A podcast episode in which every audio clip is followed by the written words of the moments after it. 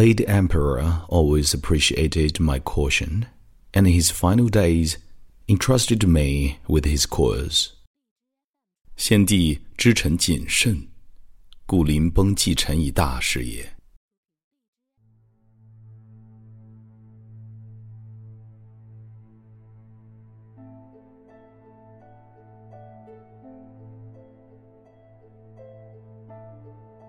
朋友你好， 欢迎收听英语美文朗读，我是孟非 Phoenix。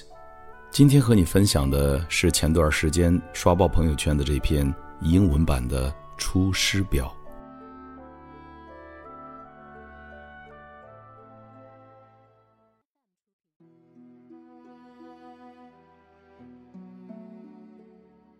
Permit me to observe the late emperor was taken from us before he could finish his life's work, the restoration of the Han.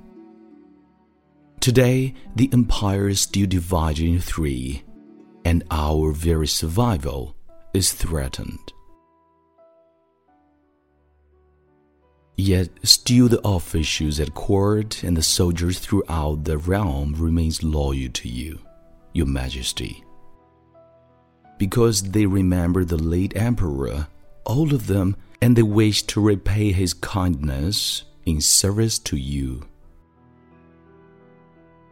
This is the moment to extend your divine influence to honor the memory of late emperor and strengthen the morale of your officers. It is not the time to listen to bad advice or close your ears to suggestions of loyal men. The emperors of Western Han chose their countries wisely, and their dynasty flourished. The emperors of Eastern Han chose poorly, and they doomed to empire to ruin. Whenever the late emperor discussed this problem with me, he lamented the falling of emperors Huan and Ling. I began as a common man farming in my fields in Nanyang, doing what I could to survive in an age of chaos.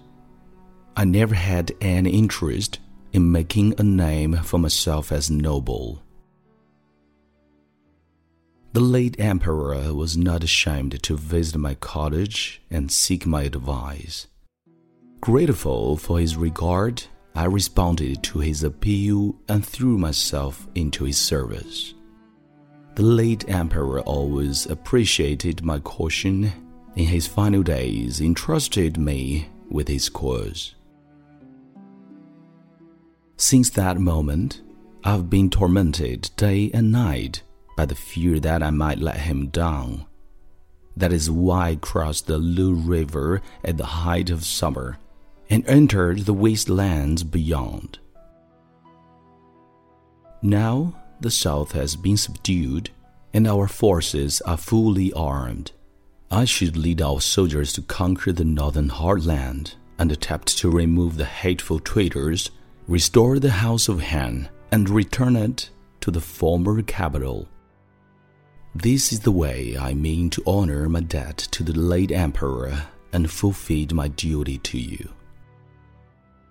My only desire is to be permitted to drive out the traitors and restore the Han. If I should let you down, punish my offense and report it to the spirit of the late emperor. Your Majesty, consider your course of action carefully. Seek out good advice and never forget the late words of the late emperor. I depart now on a long expedition and I will be forever grateful if you heed my advice. Blinded by my own tears, I know not what I write.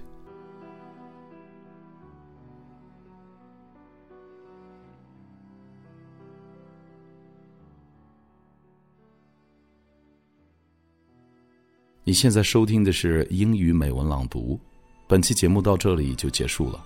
欢迎你在微信订阅号 搜索关注英语美文朗读，来和我一起邂逅更多暖声美文。我是你的朋友孟非 Phoenix。Thanks for listening and see you next time.